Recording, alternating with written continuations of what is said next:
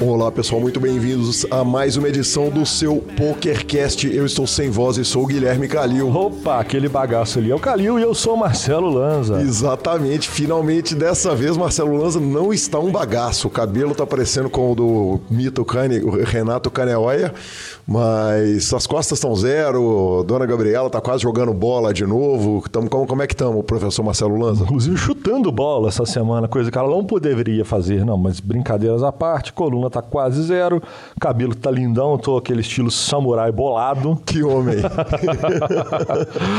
e o senhor? O senhor, o senhor tá meio, meio cansado hoje? Professor, nós tivemos em Belo Horizonte a 17 edição do torneio chamado Primeiro Campeonato Mineiro de Surf, que é um dos maiores. peraí, peraí, peraí. Para, vamos, vamos do começo. Nós tivemos a décima edição do primeiro campeonato Décima mineiro. sétima edição Ah, do tá. primeiro campeonato mineiro de surf. De surf. É, que é um festival de surf music. Ah, ok. No Bar à Obra, eu tive o prazer de tocar com caipirinhas nas, na quinta-feira. Com caipirinhas ou tomando Não, caipirinhas? com a banda Caipirinhas Ah, ok. e com Reverb All Stars no sábado. E por falar, velho, semana passada você me malhou que as bandas todas têm nome ruim. É, o entrevistado, vamos apresentar o nosso entrevistado Opa! da nossa, Que rufem os tambores. do, do nosso programa. É ninguém menos que Luan Pseudofruto Felipe. que, que nome, hein, professor? Eu não vou perguntar o motivo, porque ele já fala na entrevista o porquê, mas parabéns. Exa- É, parabéns. Em matéria de nomes e nicks, estamos bem, bem no programa. Exatamente, a gente lembra que o próximo entrevistado é o, o- o sensacional Hélio Neves, que simplesmente teve um time de pôquer chamado Copo de Neve também. Ok. Então você me malhou, eu fiquei meio traumatizado que você me malhou pelos meus nomes de banda, mas aparentemente escolhas de nomes não são uma coisa boa no pôquer, não, tá, Marcelo? Ah, não, tudo bem, tá tudo certo. Segue o jogo. Não, segue o jogo, vou falar o quê? Exatamente. A gente lembra que para ouvir um podcast a melhor forma é sempre baixar pelo feed. Então você baixa um agregador de podcasts no seu telefone. Para o Android tem o Google Podcasts. Para os telefones Apple você baixa o Podcasts. Nos indique, nos dê cinco estrelas. Vá lá, crie sua conta no Ultimate Poker Tools.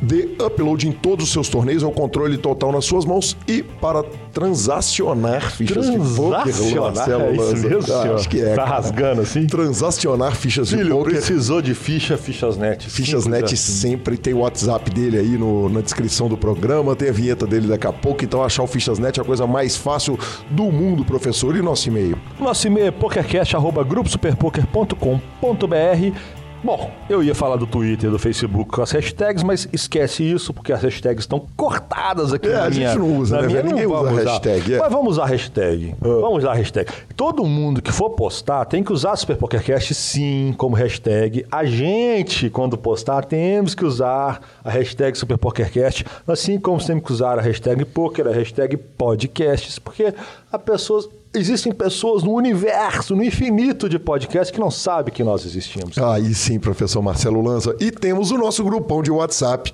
É só O chegar grupão de naquele... WhatsApp tá quase lotando, daqui a pouco ele vai virar pro Telegram. Ele não lota. Algum momento alguém sempre sai, porque a turma, dá, a, a turma mete muito volume. É muito volume, é bizarro. É, para entrar no grupo, você manda uma mensagem para 31 97518 9609. É, já manda ali qual que é seu nome, qual que é a sua cidade, que eu adiciono no grupo Só Pedir. É um prazer. Assunto só de pôquer, hein, Lanzinha? Tá começando a época de política agora, a turma tá querendo soltar o negócio ali. Mas tô- é bonito, velho. Eu, eu tô segurando os esporros, mas já vai começar. Bicho, sol- um foi lá hoje, soltou hoje ou ontem, eu não sei. Um foi lá hoje e mandou aquele, aquele textão de política. Já tomou cinco caneladas da própria turma. Pá, pá, pá. Eu falei, opa, eu não falei uau, eu só vi, falei, opa, segue o jogo, segue o jogo.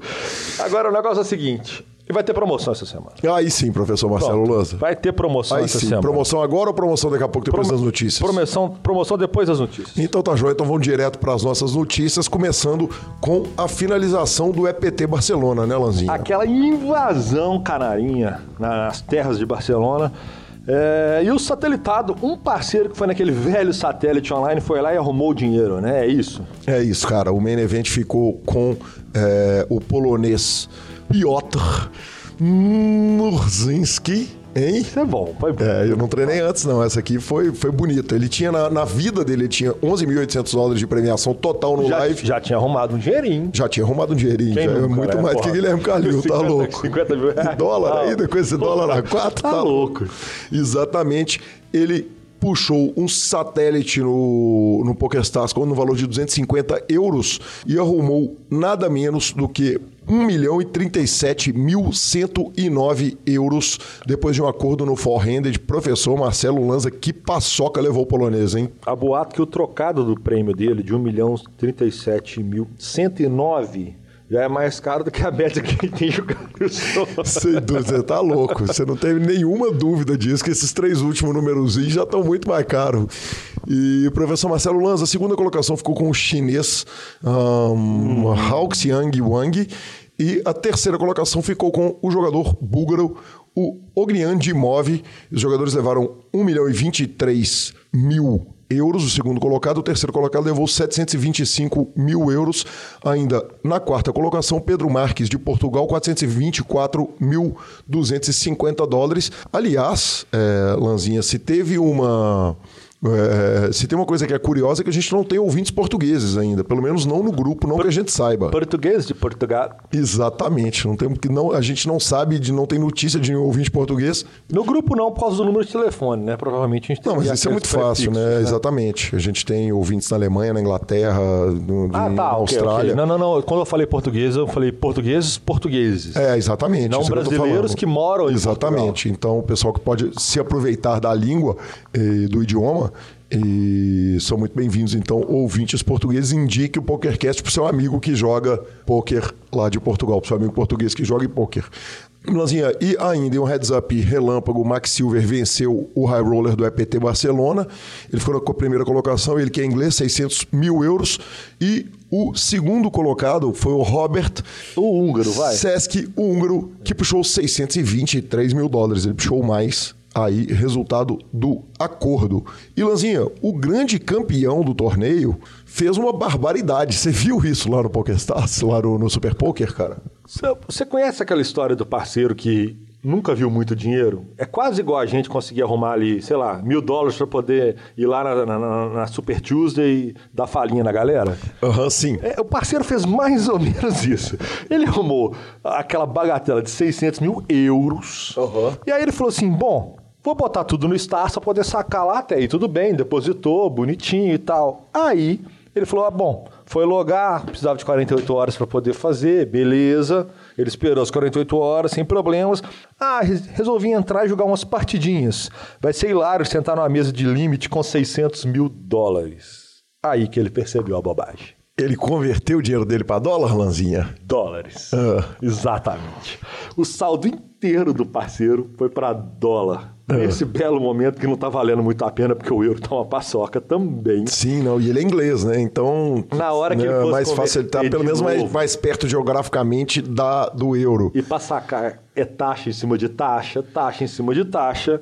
E aí ele pediu, pediu pra, mandou mensagem pra galera poder reverter isso e tal. E o Stars é o Stars, né? Foi lá e falou. Stars Starsou a parada. É, né? Resolveu o problema lá, dele, o problema. pagou uma taxinha ali, resolveu e mandaram aquela velha assim: Todos cometemos erros, Max. Parece inglês isso, né, velho? Todos cometemos erros. Que bonito. Max. Que bonito, professor Marcelo Lanza. Então é isso aí para finalização do EPT de Barcelona. Mais uma vez, parabéns, Kowalski, pela honrosa e ótima 11 colocação. Parabéns, mito Kowalski, senhor. Aí sim. Mito Kowalski. Cara, e aí eu, eu me deparo com, com, com a... Vocês que não estão conseguindo ver a gente aqui quando a gente grava, o Gui faz uma, uma uma pauta. Uma pauta normal, como qualquer programa. E quem faz é ele, o trabalho é todo dele mesmo. E aí, não era para ser só dele, não, mas é. mas aí tem que Poker Masters começando. Cara, o que diabos é Poker Masters? É, eu acho importante essa introdução, né, Lanzinha? Porque o Poker Masters é uma série que tá na sua segunda edição agora. E aí você fala, não, mas espera aí. Por que, que vocês estão dando uma notícia do Poker Masters começando sendo que ela é uma série relativamente nova, cara. Aí tem algumas coisas, tem um somatório de fatores que torna o Poker Masters uma série absolutamente relevante, relevante e enorme, Lanza. Então é o seguinte, é, é uma convergência de fatores, é, a começar pelos nomes envolvidos.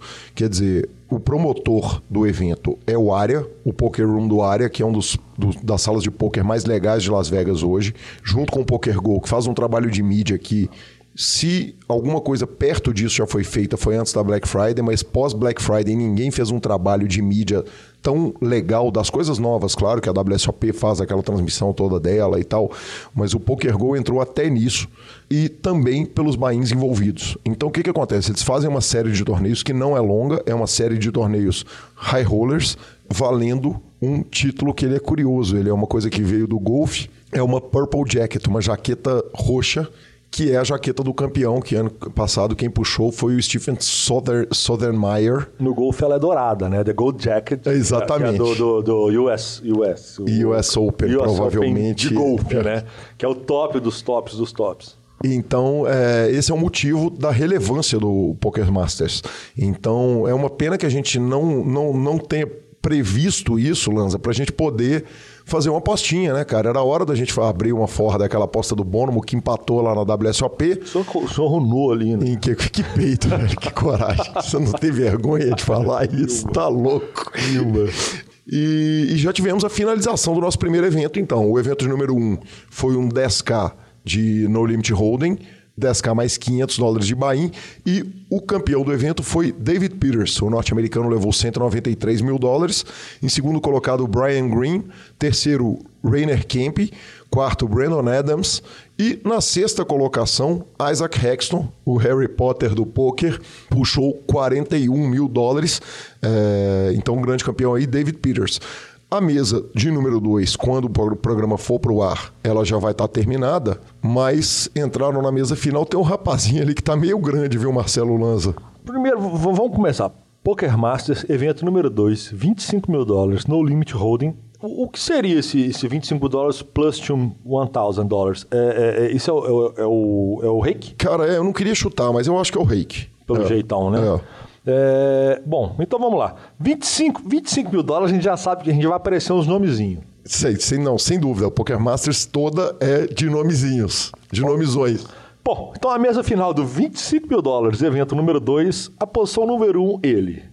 Daniel. É, não é chip leader. Não né? é chip leader. Uhum. Mas Daniel The Kid Negriana. Exatamente. O canadense está nessa mesa final junto com Jake Schindler, Jason Kuhn, Brandon Adams. Então, quando a gente fala de nomes de peso, né, professor? Seis left, ele está tá dando terceiro ali em ficha, tá um tranquilo, dá um trabalhar, um stack razoável. Tranquilamente. E vamos dar uma passadinha aqui na, na reta final dos outros eventos. O que, que você vai poder assistir no PokerGo. O PokerGo está transmitindo todas as mesas finais.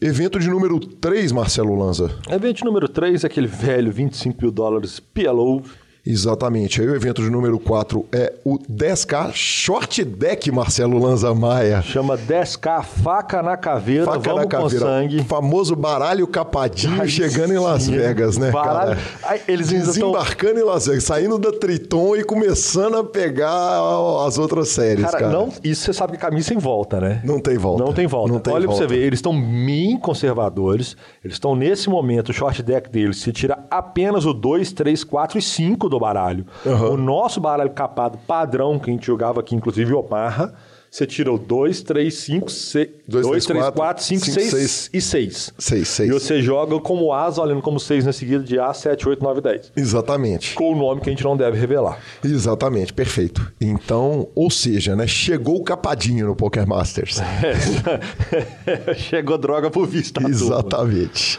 Bom, vamos lá. Segue o jogo. Evento número 5, tam... pô, caro, hein? A retinha tá cara. Tá cara, né? a reta é cara mesmo. Poker Master evento número 5, 25 mil no limit holding, né? Exatamente. Aí temos o evento de número 6, que é o 50k no limit holding. E nada parece detê-los, nada porque parece o número 7 é 100 mil dólares. Exatamente, é o main event da série. Aí, Lanza, tem um negócio que é legal pra caramba, cara. O Área vai lá e bota o seguinte anúncio em todos os lugares que ele anuncia o torneio dele. Área Código de Vestimentas. Área Dress Code. Dress Code. Ok. Oh, que homem. Foi, foi, tá foi bom, foi bom. Dress foi bem, Code. Bem, voou. Obrigado, obrigado. É, o Poker Masters é um evento televisionado mundialmente com, com patrocinadores corporativos. Eles colocam a produção, é, então os jogadores são exigidos é, de vestirem business casual, quer dizer, okay. executivo casual. Camisas brancas e listradas não ficam bonitas em câmera, então os jogadores deveriam jogar com camisas escuras ou sólidas. Você podia falar essa frase para mim em inglês? Eu acho que ela soa bem assim. Meu Deus. White and striped shirts do not look good on camera, so players should wear dark or solid colors. Fenomenal, né? Sou bonito, né, velho? Eu, eu, Calil, aquele super-homem falando, que, que fenômeno, vamos. Uh, o área se reserva no direito de decidir o que e o que não é apropriado para esse evento. Óculos escuros e headphones não são permitidos, telefones celulares não são permitidos na mesa da TV. E aí eu te jogo na fogueira porque eu não te preparei para isso, Lanza.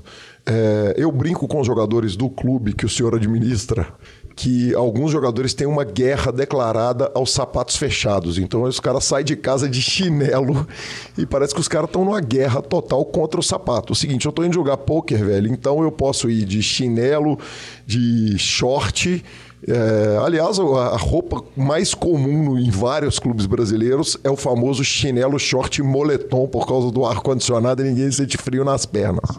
Lanzinha, tá na hora de haver uma preocupação um pouco maior ou o mundo chegou num ponto que, que cada um veste o que quer, cara? Cada um veste o que quer. Desde que. Cara, tá escrito lá. Está escrito no código de conduta. Quando você vai jogar um torneio, tem uma regra, tem um regulamento, tem algo que é especificado. Não tem mimimi, não tem se você gosta. Ah, eu gosto de jogar de chinelo, eu gosto de jogar de bermuda. Não, mas aí o que eu tô te perguntando é uma questão de opinião, Lanzinha. Na sua opinião, você acha que tá na hora de, na hora que, o, que você vai fazer o seu main event, que o H2 vai fazer o main event dele, que o BSOP vai fazer o main event dele, ele avisar lá o seguinte, porra, galera, vão cuidar do jogo, vão cuidar da imagem do jogo. Vocês vão passar na TV Bandeirantes, vocês vão passar na, na televisão, vai ter transmissão do Mibelisca, poxa. Vamos pelo menos botar o calção tênis. Não, não acho que o tênis é que ofende, não, vai. Porque o tênis eu tô, normalmente. Eu tô te tá... pedindo a opinião mesmo. O tênis normalmente está dentro, debaixo da mesa ali, não é nem ele que ofende, não.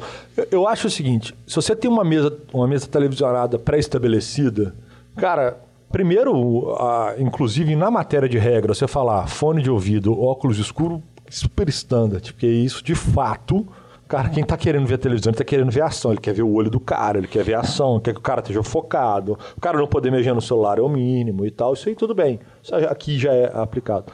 Agora, você pedir para o jogador que ele não possa, não, não acho. Você mesmo tem uma muita linha de vida de, da não proibição. Uhum, sim. Mas é, é igual você ir para uma festa de 15 anos. Cara, se você está indo para um torneio do área, que você sabe que, que tem essa, esse tipo de coisa, eu acho que não custa, né? É bom ser.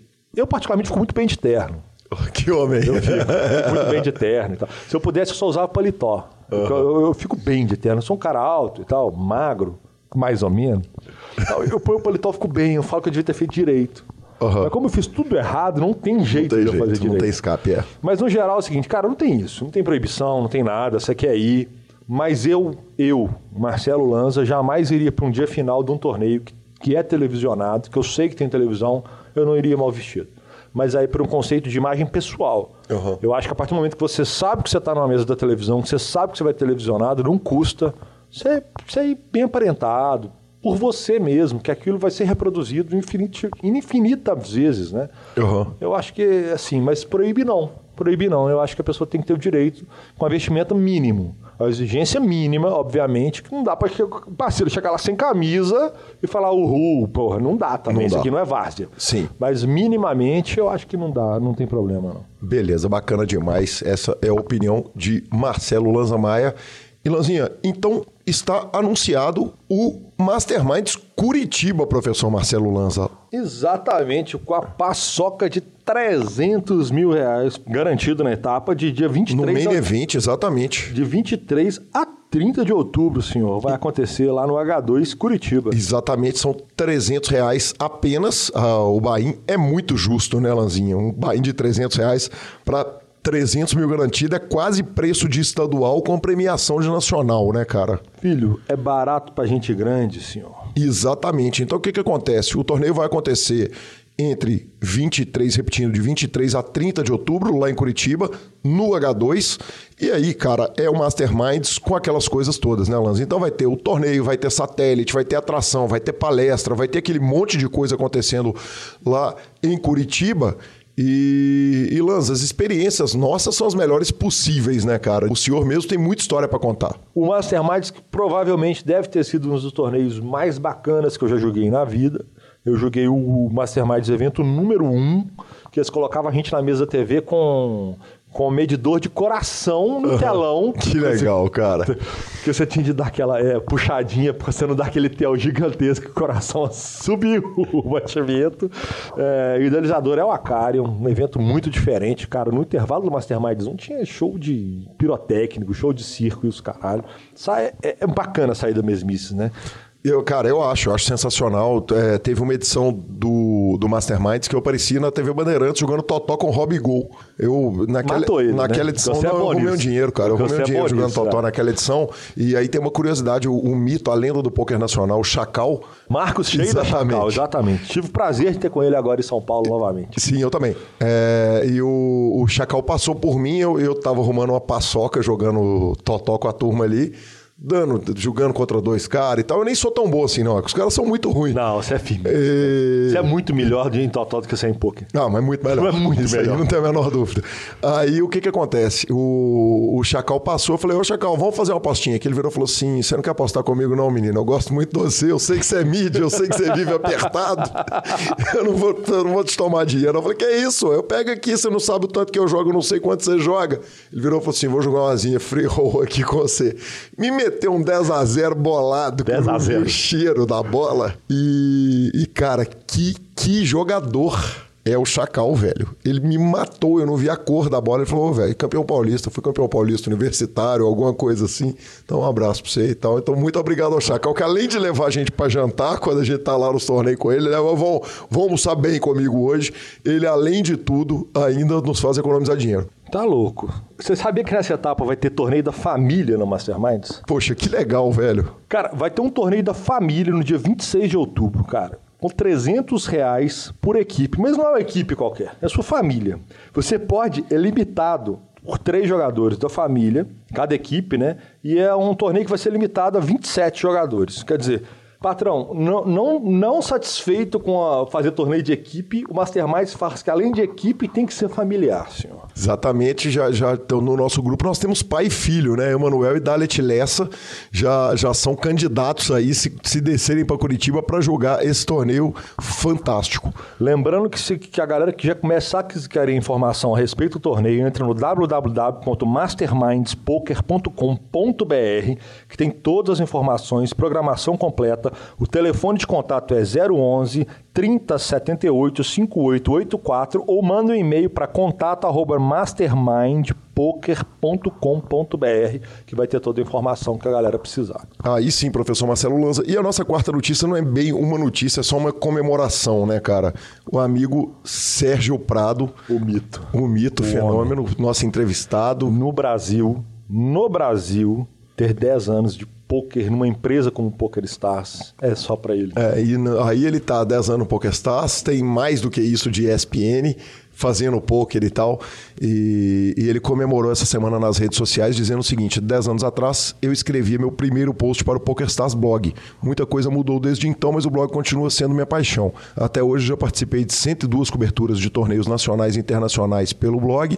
Tenho lembranças incríveis de todas elas. E tenho muito carinho por alguns textos de conquistas e personagens sensacionais que fizeram parte da história do poker brasileiro que vem aos próximos 10 anos.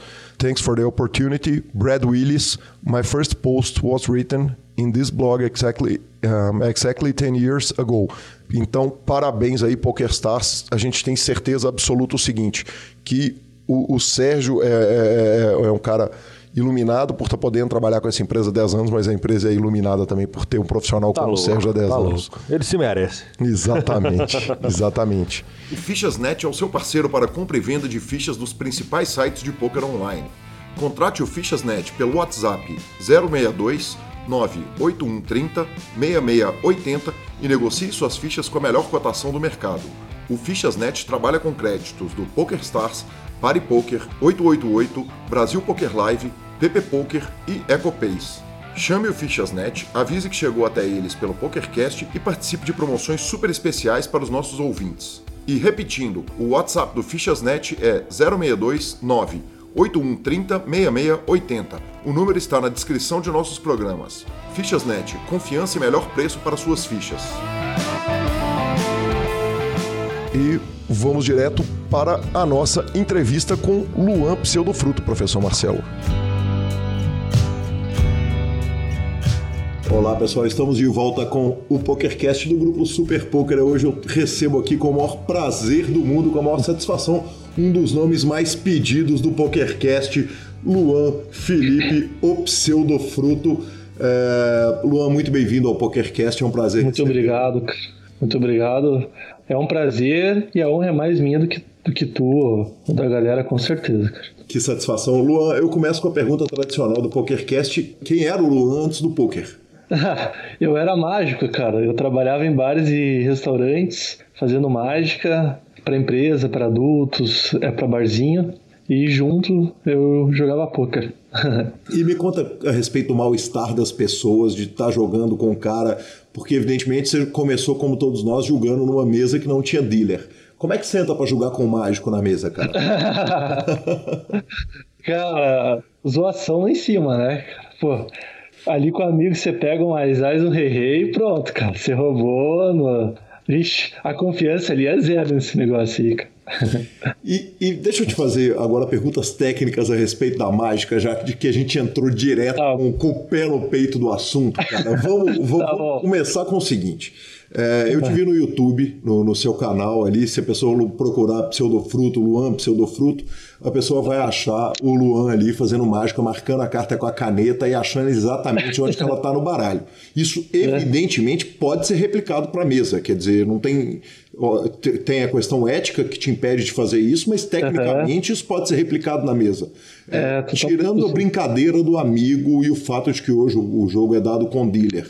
É preocupante saber tudo que você sabe quando você senta para jogar num, num, jogo que eventualmente as pessoas, as próprias pessoas estivessem dando cartas? Assim, não é tão fácil você roubar ou fazer uma trapaça igual você fazer uma mágica. Tipo, fazer uma mágica você já tem uma sequência, você vai estar tá manipulando o baralho o tempo todo. Geralmente, quando é um torneio que não tem ilha, geralmente uma outra pessoa corta. E esse corte é fundamental, assim, para ninguém conseguir roubar. Então, se ninguém cortar, eu acho que seria muito possível roubar mesmo e acabar usando isso a seu favor de forma errada, né? Ou de quem sabe. Mas com tal do cortezinho ali, isso daí já, já dificulta muito. E Luan, então quer dizer que é aquela máxima de que confie em todo mundo, mas corte o baralho para quem faz mágica. É, é, é, muito, é muito justo, muito justo. Me conta uma coisa, é, e, e, antes do, de, de, ser mágico, tem uma faculdade de engenharia que é largada no meio ou, ou, ou eu corri atrás da informação errada? Não, eu fazia. Eu larguei duas faculdades. A primeira é de engenharia elétrica, que eu conheci um amigo até hoje do poker, que é o Rei Alisson. É, um cara que tem time, que joga muito bem também. Depois eu fui fazer economia e chegou um momento que eu já fazia mágica, já jogava poker, já era um pouquinho lucrativo em City Go, na época eu jogava, é, era 2,50, é, acho que era 180 players, se eu não me engano, é isso. E eu cheguei um momento assim que eu, pô, ia dormir toda noite, cara, não quero fazer faculdade, eu não quero isso, não quero isso. Aí eu peguei e pensei, ah, na pior das hipóteses, eu vou viver da mágica e ajudo meu pai em alguma coisa ou vou atrás de um emprego. Aí eu cheguei lá na faculdade de economia e falei, ah, eu quero cancelar minha matrícula. Aí o cara olhou assustado assim e falou, não, você quer trancar? Eu falei, não, não, eu não quero trancar. Eu quero cancelar minha matrícula. Ele falou, cara, você pode trancar por um ano e voltar, vai que você se arrepende. Eu falei, não, eu quero realmente cancelar. E aí eu cancelei a matrícula e foi quando eu comecei a me dedicar muito ao poker e bem melhor, assim, evoluir muito, jogar mais caro, jogar torneio, e aí foi embora. Isso em 2000 e final de 2013, se não me engano, ou começo de 2014, que foi a história da, da matrícula aí. Luan, quantos anos você tem hoje? 27. 27. E quando você pede para trancar, para cancelar a sua matrícula, era uma faculdade pública ou uma faculdade particular? Era uma pública, era federal. E aí você passou na federal, o cara te oferece um free roll de um ano para você poder repensar essa parada. É, é. Aonde que tava o seu o seu GTO ali, é, que você opta pelo seguinte, não, eu quero é cancelar porque eu vou abraçar isso definitivamente. Ah, assim, eu já tinha acertado. Eu nunca gostei de, de assistir aula, né? No poker eu gosto muito de estudar, mas assistir aula nunca foi minha praia, assim. E eu acho que você ter a opção de você poder voltar ou não, isso acaba deixando você mais acomodado. Eu era muito acomodado até um ano atrás, seis meses atrás. E assim, tipo, eu sempre, eu sempre fui muito é, confiante assim com escolhas e tal. E eu sabia que se tudo desse errado, talvez, lógico, eu não ia ser ali um economista ou igual antes um engenheiro, mas eu sabia que eu, eu ia poder ter uma empresa, que eu ia poder, enfim, e lógico, não falei nada para a mãe, não falei nada para o pai. Nessa época eu já morava com minha namorada. Minha mãe e meu pai foram descobrir que eu larguei a faculdade, acho que um ano e meio, dois anos depois, que eu jogava poker a três. Um negócio bem louco, assim. Quer dizer, você faz essa opção quando você tinha 22 anos de idade larga a faculdade, eu imagino que já não devia ser, ou talvez fosse, quer dizer, qual era a visão da sua família a respeito da mágica, porque lá no começo você já tratava a mágica com uma certa seriedade, quer dizer, como uma é... possibilidade de, de, de, de carreira, de fato. É, não, eu ganhava bem assim com a mágica, só que a mágica ela tem um problema que ela é meio instável em alguns meses, tipo dezembro, janeiro, oh, desculpa, novembro, dezembro e outubro, o mágico ganhava bem e eu ganhava bem é, fazia muito evento e tal, e bem assim a salário de, de pessoa formada e tal. E janeiro, fevereiro, março era muito ruim, assim. Então, eu gostava daquilo e sabia que aquilo ia me dar um retorno mínimo que eu precisava para viver. E eu tinha certeza que eu não queria mais fazer faculdade. Então foi meio que uma escolha assim, não das melhores, não que eu fiquei muito feliz e fazer, ah, quero viver da mágica, não, eu queria viver do poker, mas se o poker desse errado, eu tinha meu plano B na época que era mágica, e se, se o poker e a mágica ela desse errado, eu sabia que eu ia ter que assumir e, sei lá, fazer algum outro serviço, abrir alguma outra coisa. Eu tinha consciência que, tipo, eu talvez eu precisasse de um outro emprego, alguma coisa nada a ver com nada, se desse errado, e, e eu aceitaria numa boa isso. Luan, é, que tipo de mágica que você fazia? Era uma mágica mais David Blaine? Era só mágica com baralho? Ou você fazia também mágica com, com grandes mágicas, truques de ilusionismo, cartola, coelho? Não, não.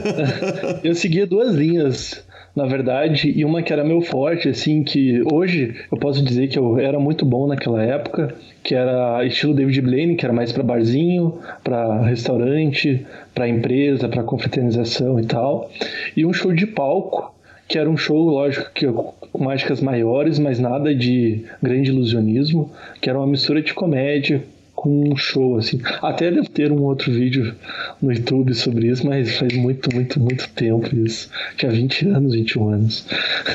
Que bacana. E, e aí você fazia, é, é, ia fazer as mágicas, mas você ia pro bar. Então, quer dizer, é, é, porque uma pergunta que eu vou te fazer lá na frente é a respeito do Poker Live. Eu vi que o seu volume de live ele é pequeno, mas ao mesmo tempo eu te vejo trabalhando no YouTube, fazendo mágica e tal, e você é me parece uma pessoa super extrovertida, com a facilidade gigante de falar com as pessoas, de, de lidar uhum. com as pessoas. É, é, e como mágico, evidentemente, você tinha que ter isso. Você tem que sair e conversar ah. com pessoas que você nunca viu na vida. Muito. Eu sou bem fechado, inclusive, mas é, na necessidade e por querer ser um mágico melhor, assim, eu precisava ser bem extrovertido, né? Tipo, eu não tinha opção, na verdade.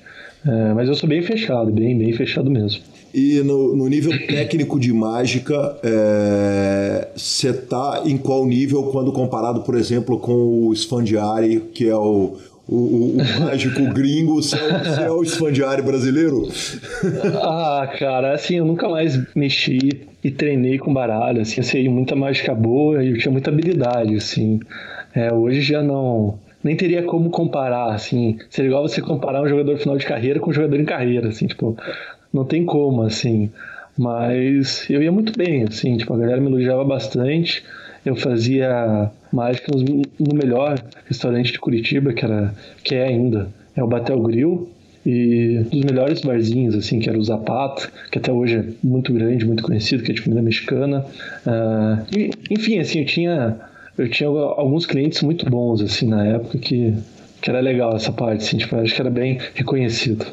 E a transição da mágica para o poker? Quer dizer, que horas que o poker começou a te dar tranquilidade para que você pudesse parar de fazer mágica e teve um, uma, uma dorzinha no coração de largar a carreira inicial lá de paixão? É, a paixão era do poker, assim, eu gostava muito de mágica, eu estudava bastante mágica, eu treinava fala, lia livro para falar em público, assim, eu sempre tive é, um mindset bem legal para aqui nesse ponto. No ano que eu larguei a faculdade, que se eu não me engano foi em 2013, eu não tenho certeza, ou em 2014, eu, eu fiz um coach na época com um jogador de, de City Go, comecei a jogar City e comecei a ter as duas rendas bem, bem fixas, assim, tipo, a mágica eu tinha fixo barzinhos e restaurantes, que me dava ali 1.800, dois e pouco por mês, mais os shows. Então já dava um retorno que dava para eu viver ali. E o poker jogando Cits, eu fazia ali 70 cents na época por e fazia uns 1.500 Cits ali por mês, então dava lá mais uns mil dólares mais ou menos, jogando ali meio que não lembro o dólar, se jogando ele meio que por cima. Então, tipo, eu já tinha uma, uma renda legal naquela época de uns 4 mil, 5 mil, dependendo do mês, lógico que, que variava. E com o tempo eu comecei a me dedicar mais com poker e esses resultados eles foram aumentando um pouco. Então, naturalmente, eu fui dando mais atenção pro poker, fui gostando mais de estudar o poker e a mágica também é um pouco cansativa porque é sempre igual, é sempre a mesma piada, é sempre a mesma mágica, enfim. E aí, ao pouco, a balança foi pesando mais ali, ali pro lado do poker. E o momento que eu larguei a mágica mesmo foi quando eu comecei a jogar MTT, isso em 2014, que foi o último show que eu lembro de, que eu fiz, assim, ali por cima, deve ter sido mês 2 ou 3, eu já gridava ali uns average de 30 mais ou menos e já tinha vários resultados bons assim. E como eu sempre fui de guardar muito dinheiro, nunca fui de gastar, então eu já tinha um, um backup ali, se precisasse, se acontecesse alguma coisa, eu tinha ali uma um, um tempo até voltar para mágica, até refazer os shows e tal. Então foi mais ou menos nesse final de 2013 para começo de, de 2014 que foi essa, essa diferença aí. E aí o Luan começa a jogar poker e ele escolhe o nick de pseudofruto e não tratar desse assunto, Cara. porque tá, você tá de brincadeira comigo, né, Luan? Que você vai. Que, que, que Porra, cara, de, de, dentre todas as palavras da língua, de qualquer idioma, porque o PokerStars aceita qualquer coisa que não for palavrão, o senhor Luan Felipe me arruma o nick de pseudofruto, pelo amor de Deus, conta essa história com todos os detalhes. Cara, uma vez eu tava. Eu nem sabia que ia jogar poker na vida, né? Eu fiz a conta pra jogar free roll, nem tinha nem sabia jogar poker na época. Aí tava eu e minha namorada na época, sentado lá, um, um de frente pro outro, e eu tava com o Memorex, que é um negócio para vestibular, assim, tipo, que tem todas as matérias junto. E eu sempre fui péssimo, assim, pra ideias de nome, de nick, escolher coisa para casa, tipo, eu sou muito indeciso, né? Esses negócios que não são tão importantes assim, eu acho. Eu sou muito indeciso. Eu falei, ah, quer saber? Eu não vou nem ficar pensando, eu vou abrir aqui e na matéria que der, no que der, eu vou escolher alguma coisa. Se der em matemática, eu escolho, sei lá, geometriando, geometria, alguma coisa assim. Se der história, eu escolho algum nome lá e deu lá daí tubérculo, pseudofruto lá em biologia, dessas essas palavras aí. Aí entre tubérculo e pseudofruto, na época eu fiquei com pseudofruto, assim, mas, pô, nunca imaginei que fosse usar esse nick aí, cara. E que você fosse ser conhecido oh. mundialmente pelo nick, né? Tá, dizer, as, perguntas te per... as pessoas te perguntam se você é caju, se você é maçã, porque tem um monte de pseudofruto, morango. É, você foi é. estudar depois o que é pseudofruto? Não, eu sabia na época, né? Eu tava fazendo, tipo, vestibular nisso, assim, só pra você ter ideia como faz tempo que eu criei essa conta. É, tipo, eu tava. Eu tinha acho que 18 anos, 19 anos que eu fiz um pouquinho mais tarde vestibular. E eu sabia o que, que era, assim, gringo volte meia. Manda um maçã, caju, alguma coisa assim. Agora, acho que brasileiro não lembro de, de ter visto. Bacana demais. Luan, é, aí você tem um histórico com times. Eu queria que você começasse, quer dizer, você passou pelo, pelo Wise, passou pelo Evolution. Nós vamos chegar para poder falar do Card Room, mas uhum. conta pra gente como é que começa a história do seu processo de profissionalização. Mais do que o processo de você virar jogador, o processo de você virar profissional. Uhum. É, eu acho que uma coisa que é normal é que no poker a gente sempre vai ter amigos que jogam poker e que eles acabam iniciando junto com você, né? Uhum. Assim como eu tinha o Realison, que é conhecido, eu conhecia na época o Hypercelha, que era o Paulo, eu conhecia o Felipe Vetti, que era um puta amigo, assim, é, tinha o Flávio Castilho. E aí eu comecei bem e a galera queria jogar, eu falava, ah, vamos aí, eu, eu, eu, passo o que eu aprendi, o que eu sei, o que eu peguei nos coaches e você vai me dando retorno. Cheguei a quebrar time, assim, antes do, do Wise, eu quebrei um time de sitting goal com um sócio, mas era coisa pequena, tipo 5, 6 jogadores. Um motivo hoje que eu acho que na época não tinha tanta teoria, que é um dos motivos que eu acho que a maioria a gente vê esse volume de time sendo criado e quebrando, é que geralmente os instrutores ou quem deveria dar as aulas não é tão bom ou não tem um nível técnico que deveria ter para poder passar esse conteúdo. E foi o que aconteceu comigo, eu acho. Eu quebrei dois times, um que era muito pequeno, de cinco jogadores, e um que era de uns 12, assim. E os dois, acho que no finalzinho de 2013 e outro no começo de 2014. Depois disso, eu joguei, eu me dediquei muito em 2014, assim, mais do que quase que todo ano, exceto recentemente. Eu estudava muito e corria muito atrás de informação, os vários coaches, assim, enfim.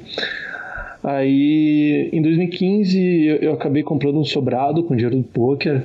É, pra você ver como eu guardava dinheiro. Tipo, lógico, financiei, mas acabei ganhando uma grana legal em 2014. Acho que eu fiz um profit de 2000, em 2014 de 60k dólares, assim, com, com kickback, acho que até um pouco mais que isso, acho que era 45 com kickback. Pô, que pra, pra mim, pro primeiro ano como jogador foi excelente.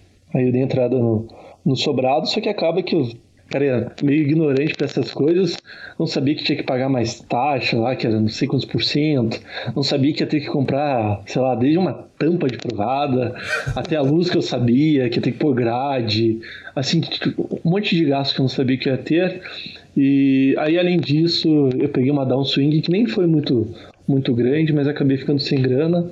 E aí surgiu a oportunidade do, do Wise Grinder lá para dar aula, né? Não tinha sociedade nenhuma, era só instrutor mesmo, que foi onde realmente acabou que mudou minha vida, porque eu conheci o Luiz, que é o Quads, e acabei conhecendo o Bruno Barreira, que hoje são meus dois sócios. Um era jogador, jogava para mim, e o outro, que é o Quads, era instrutor lá do, do AIS também. Gordinho, gente boa.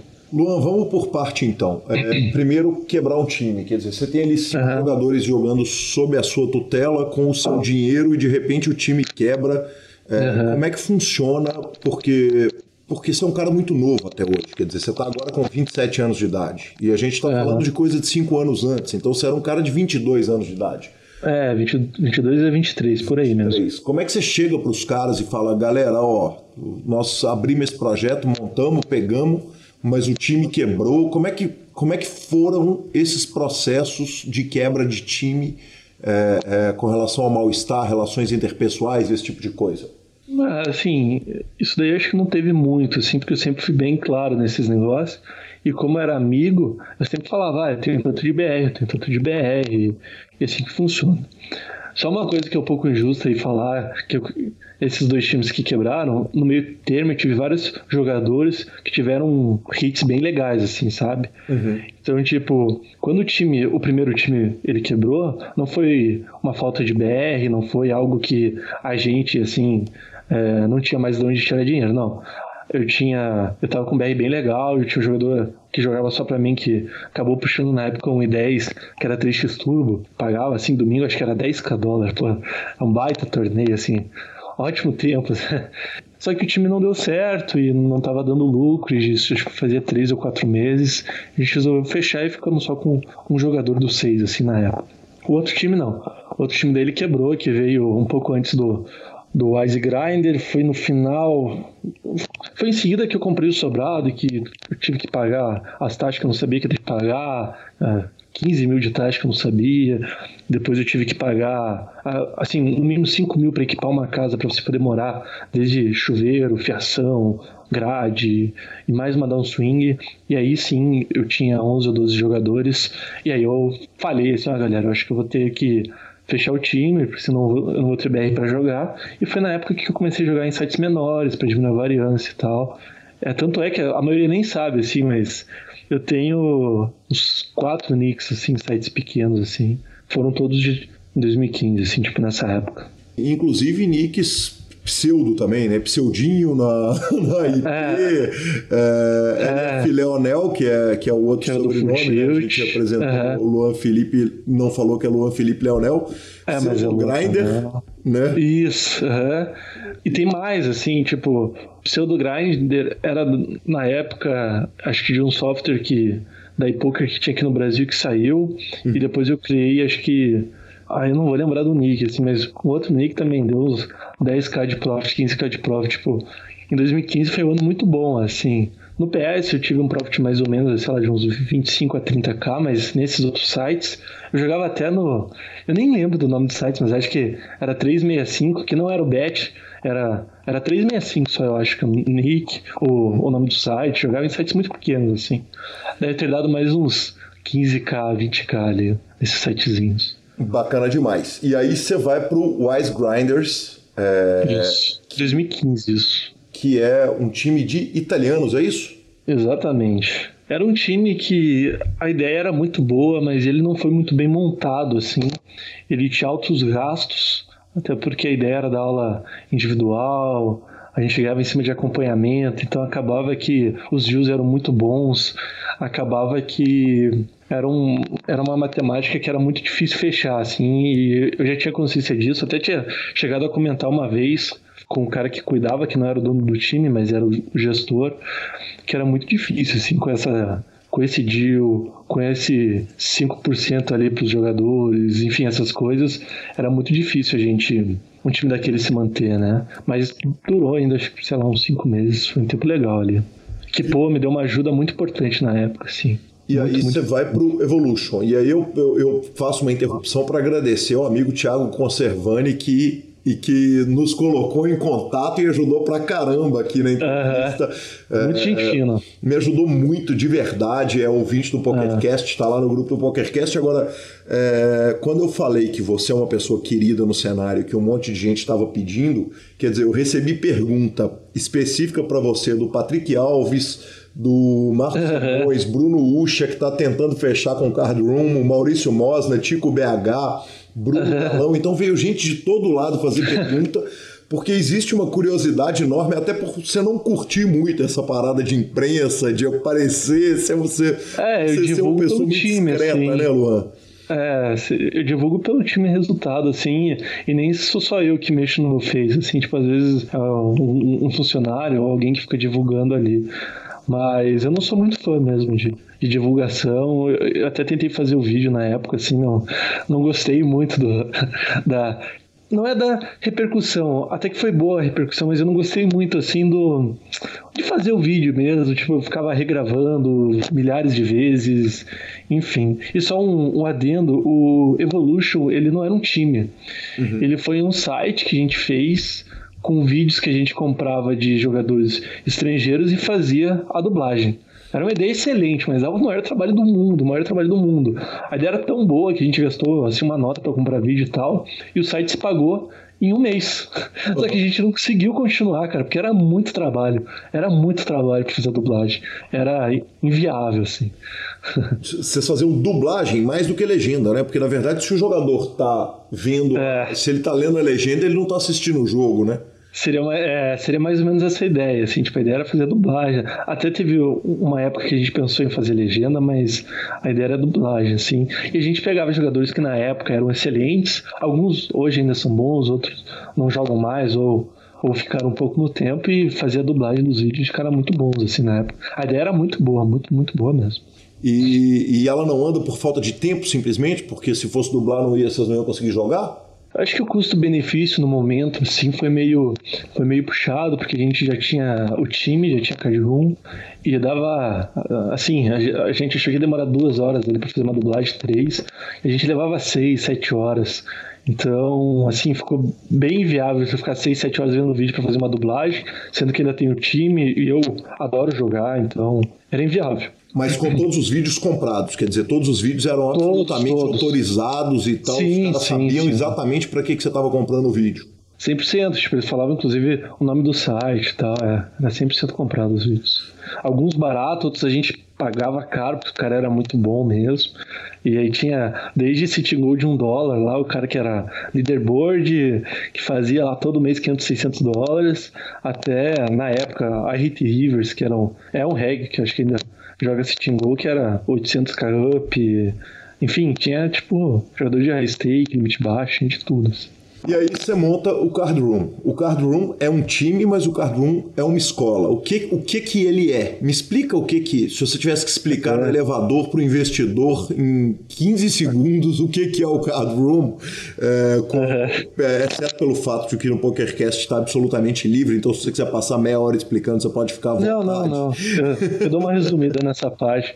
Em geral, é, o, o início dele foi um time mesmo, a ideia era fazer um time, só que como a gente começou a ter uma, uma estrutura muito grande. É, hoje, por exemplo, são 11 instrutores, mais o pessoal que cuida do marketing, mais o meus sócios, enfim. A gente falou, vamos fazer então uma partição, já que a gente já tinha seis partições, cinco, quatro, não lembro direito, para entrar quem quiser ali na parte de um curso. E curso na época era muito caro, assim, eu lembro que é, sem falar concorrente nem nada, mas sim, tinha um curso que era na época 5 mil e era tipo com vídeo e um mês de aula. Ele falou: não, vamos fazer seis meses de aula, a gente dá ali um é, acompanhamento, a gente dá é, o que tiver de tabela, o que tiver de, de, de coisa pronta, gravamos as aulas e vamos fazer tipo uma biblioteca que o negócio vai ficar excelente. A ideia foi do Bruno, meu sócio, e, e aí acabou que tem as as duas pontas até hoje, assim, tipo o time que é o principal e que tem mais jogadores, e tem a escola também, que a gente tem ali uma ou duas partições que é da escola. Qual é o número de jogadores que tem o time? Porque se vocês têm 11 instrutores, vocês precisam de uma, de uma cavalaria monstruosa. É, na verdade, a gente tem dois times, né? A gente tem um que seria o nosso de base, que é o MIB, Uh, ele não é tão conhecido, mas é pra galera jogar Sitting Gold 25, 50 cents, 1 dólar, 2,20 no máximo, ou MTT 2,20 no máximo até 5. Aí se estiver indo bem, aí vem pra card. E tem só a card. Só na card, assim, eu não sei exatamente esse número. Uh, eu chutaria uns é 350 mais ou menos, e no MIB uns 100. Eu acho que seria mais ou menos isso, hoje sim. É, o, o, time em número de jogadores ele compete com o, o, o Samba e o Forbet, por exemplo, que são times que têm é, é, muito mais hora de mídia, esse tipo de coisa? Cara, eu não sei quantos jogadores que eles têm, assim, é, é, eu acho que da Forbet acaba tendo um pouco menos de jogador que o Samba, mas eu não tenho certeza, posso estar falando besteira. Mas acho, acho que de tamanho e número de jogadores, sim, com certeza. É pau a pau isso daí. E, Não sei quantos que tem o samba, nem a Forbet. E como que se faz para atrair um jogador? E aí a gente deixa claro o seguinte: até o momento o PokerCast não tem afiliação com nenhum time de poker. A gente tem uma Beleza. ligação muito carinhosa, evidentemente, tanto com o Sketch lá do Forbet, com a turma toda. Eu fui jogador uhum. do Forbet. Temos uma relação fantástica com o Pitão e com a turma toda do samba, dos uhum. jogadores aos instrutores. Mas, mas na hora de, de, da escolha de talentos, Quer dizer, você tem uma concorrência cruel, porque. É, gráficos lindos e, e grandes, né? Não, pô, é. Sim, e aí um, um, um, grande talento, na hora que ele vai escolher um time, ele precisa pensar se ele vai pro, pro, pro Card Room, ou se ele vai pro Samba, ou se ele vai pro Forbet. Uhum. Qual, qual o atrativo diferente que você tem para poder trazer um desses grandes talentos, um jogador, eu não digo um jogador com gráfico médio, que você vê a pedra bruta, é, um jogador que já está mais entendi, engatilhado. Assim, é, a gente no início da card a gente não nem mirava nesse tipo de, de jogador, assim, né? Era, era bem oposto disso que a gente queria. A gente queria jogador que estava começando e que ia jogar barato. Até porque na, na época que a gente começou a, a card, a gente não tinha um BR para manter jogadores que jogavam muito caro. Enfim, assim, é, a ideia era outra, né? A gente queria mesmo jogadores que estavam iniciando. Hoje, né, tipo, a gente já tem muito resultado e esse, meu ano foi muito bom, ano passado foi muito bom.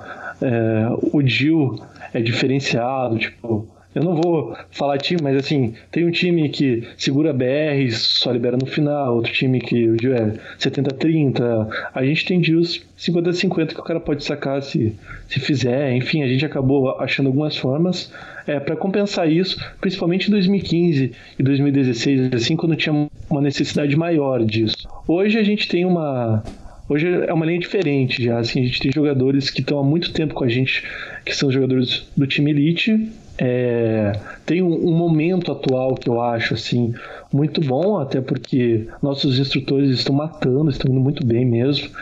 Instrutores com 70k de profit, 60k de profit. E o que mais, assim, eu, eu vejo que é o mais bonito, com gráfico bem constante, gráfico sempre subindo, sem aqueles hit e cai 50k, hit cai 60, tipo, a variância de jogadores nossos que joga até 215 fica em 10k dólar. Tipo, é uma coisa que, assim, que é uma coisa que eu admiro muito isso.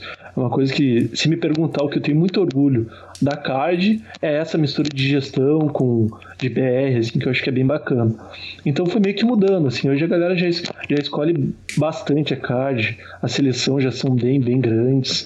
Antes, no começo, não. A gente tinha seleção que vinha 50 jogadores, 40, a gente tinha que escolher lá 5. Hoje vem 500, vem 600. Mudou bastante, assim. Bacana demais. O, o, os seus alunos aprendem com seus 11 instrutores. Onde que os 11 instrutores vão buscar informação para evoluir no jogo, além da discussão interna deles? É, assim, um resumo bem grande da CAD, ela é dividida em partições. Então, é, a maioria dos instrutores vai ter o seu time dentro da card. E aí tem o, o, time Elite, que são os dois Elites, o Elite Evolution e o Elite 2018, que tem três instrutores, que no caso é eu, o Dário e o Lucas, que são os que mais dão aula. Aí, ocasionalmente, pode aparecer um ou outro. Em geral, eu fui o, o início assim, de captação de informação com muito coach, tanto é que eu te falei que eu estudei muito em 2014, mas nem se compara com o que eu estudei, por exemplo, em 2018. É, é, é uma comparação ridícula para mim, assim, tipo, eu estudei 10 vezes mais em 2018 do que eu estudei em toda a minha vida, assim, tipo, é, é fora do comum, assim, não foi muito produtivo. E muito programa, muito programa, assim, então a gente não precisa de informação de fora. A gente tem os programas que a gente vai rodar e vai saber o que tem que fazer em cada spot, o que tem que fazer em cada, cada coisa, como que tem que, que, tem que jogar o pré-flop, pós-flop, enfim, tipo, até eu sou bem contra hoje, né? Eu não era, eu tive um coach que me ajudou demais, eu sou infinitamente grato a ele, assim, é um jogador de cash que me ensinou o caminho ali do, do GTO, me ensinou o caminho de jogar de forma inexplorável, mas hoje eu sou bem contra, assim, de pegar coach. Eu acho que a gente tem programa, é só o cara ter uma paciência maior e querer mastigar a própria comida, né? Assim que ele vai ter todas as informações que ele precisa. É, Luan, onde que o, que o jogador. É, é, é qual traço da personalidade do jogador que torna ele um jogador de primeira linha, cara? Onde, aonde em você que você se reconhece um cara que tem essa personalidade apropriada para sentar, para estudar? Quer dizer, porque na hora que a informação está ali disponível para todo mundo, feito era 10 anos atrás, Quer dizer, uhum. o cara que, que fosse atrás da, do, de uma escola de primeira linha, ele chegava até a informação. Hoje em dia é o seguinte: tem o Luan de um lado, sentado estudando, tem o Kowalski do outro lado, sentado estudando, aí tem o, o Will Arruda de outro lado, sentado estudando, tem os caras, tem o Stephen Chidwick sentado estudando lá. O que, que diferencia um cara desse outro cara é, é, nessa busca de informação? Tá, assim, eu vou, eu vou me alongar um pouco mais, porque eu acho que essa parte vai ajudar muita galera que está começando. E eu vou dividir essa resposta em três partes, tá? E o tempo é nosso, tá, Luan? Fica à vontade que. Perfeito, que perfeito. Estão tá, tá, as ordens. As três partes que eu vou separar vai ser eu falando onde eu acho que eu acabo é, é tendo vantagens e meus leaks, que eu tenho muito leak, isso é fato. A segunda parte, que na verdade vai ser a primeira que eu vou falar, é o que, que eu vejo que jogador de poker precisa para virar profissional, algumas mentiras, algumas coisas assim. E a terceira parte, essa diferença entre regras, enfim. Uh, a primeira parte, que é a parte que a galera precisa para ser jogador, isso eu tenho um, um, uma experiência grande pela CAD, a gente já teve quase mil alunos, é que tem algumas coisas que são muito complicadas, assim. Em geral, tem aquela faísca inicial é muito grande para todo mundo. E eu vejo que geralmente em downswing a galera desanima muito ou do poker, ou do estudo, ou do estilo de jogo. Então é muito comum, muito, muito comum você ver um cara, por exemplo, que chega lá, não, eu vou dedicar meu máximo, eu sou inteligente, eu vou estudar. E o cara tá estudando, você vê que o cara começa do jeito que o cara te promete mesmo. O cara se dedicando, mandando dúvida e perguntando. Aí ele pega uma down swing, de repente ele, acerta, ele faz o acerto lá com o time. Quando você vai ver, ele já tá jogando sitting goal. Passa um mês já tá jogando cash game. Passa um mês já tá jogando spin Passa um mês volta para MTT. E isso é uma das coisas assim que eu acho que atrapalha muito o jogador. Uhum. Outra coisa, o psicológico eu vejo ele de três formas. Assim, uma que é o cara muito ambicioso que acaba sendo viciado em jogo.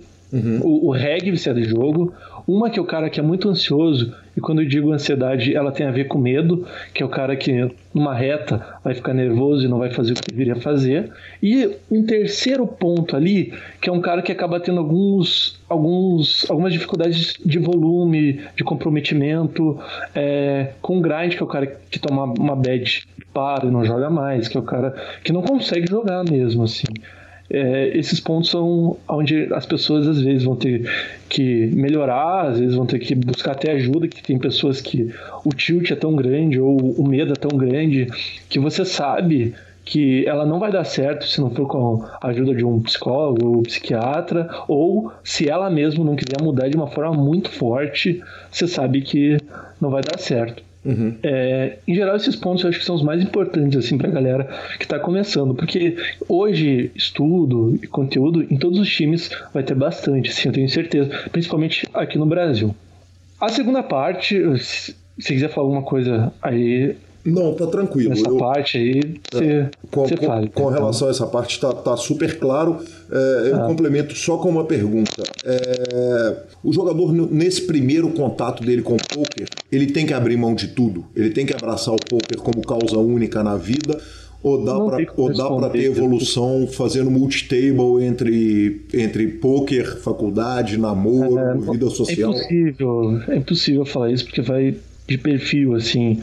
Tem algumas pessoas que levam muito, je muito jeito para poker ou são muito é, disciplinadas, outras que não são.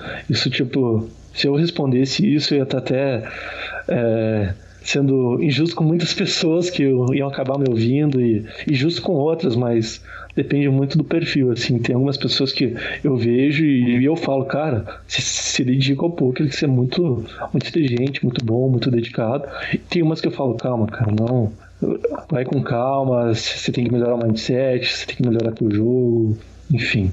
E, e o larga essa porra que isso não é pra você, com perdão do palavreado? Isso é. acontece. É, você é. fala com o jogador, larga isso. Ah, muitos, assim, tipo, em geral, os que a gente dispensa, a gente acaba dando um toque, né? Os jogadores que a gente não dispensa é porque a gente acredita de alguma forma.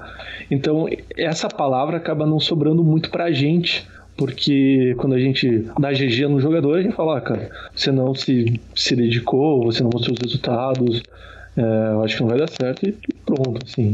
A segunda parte, que seria a parte Luan, e aí eu vou falar de, de vários leaks meus e de algumas vantagens.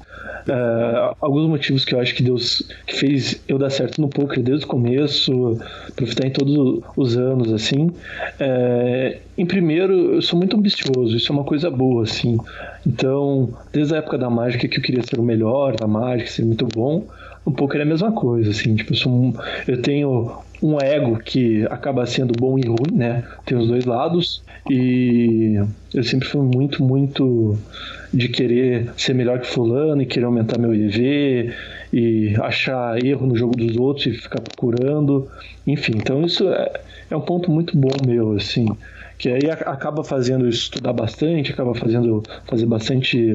É, acaba, acaba que eu corri atrás de instrutor e, e, procurei jogadores muito bons que a maioria nem sabia que eles davam aula, que, que eram tipo o topo do mundo em cash e, e eu fui lá e achei o cara e ele falou: Não, eu te dou uma aula lá, cobra tanto, e... só que eu não sei o tempo que eu vou ficar te dando essa aula. Você fala: Beleza, vamos embora.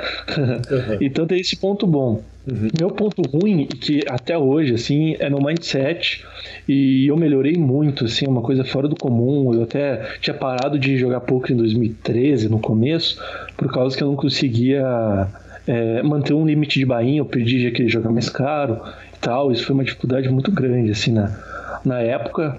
E hoje ainda meu mindset não é 100%. Eu, eu, meu problema, eu acho que nem é tanto de tilt, é que às vezes eu, eu, jogo muito mais do que eu deveria. E aí entra um pouco esse negócio da ambição. E aí começa a clicar botão, jogar muito rápido, sem pensar. E é uma coisa que agora que eu tô jogando muito caro, eu cuido muito, assim, com isso. É um leak que eu tô sempre tentando cuidar e melhorar. E aposta esportiva, esse tipo de coisa, você tem essa fissura, essa, essa parte é. com aposta, com a, com a parada do gamble mesmo, ou a relação Cara, é boa eu vou aspecto? falar uma coisa, assim, que eu sei que tem muito reggae que gosta disso, mas eu acho a coisa mais idiota do mundo. Uhum. Essas coisas assim, tipo... É, eu tenho contato com alguns amigos que são doleiros, assim, que me falam que, cara, tipo, se no poker 5%, 10% vai ganhar dinheiro, na aposta esportiva 1%. Assim. Uhum. Então não é uma coisa que me atrai nem um pouco. Eu acho uma bobeira, acho que não vale a pena. Até lógico, em, em Copa do Mundo apostei com amigo, assim, mas eu nunca fiz uma aposta eu betando no site. Uhum. Tive acho que duas ou três apostas em, em, toda a minha vida. Foi tipo uma na luta do século lá, com um amigo que falou: ah, vamos apostar. Falei, ah, vai, vamos. Mas assim, eu sou super contra. Acho que isso é outra coisa que acaba estragando muita gente também. Sim. A galera ganha de um lado e perde do outro. Sim.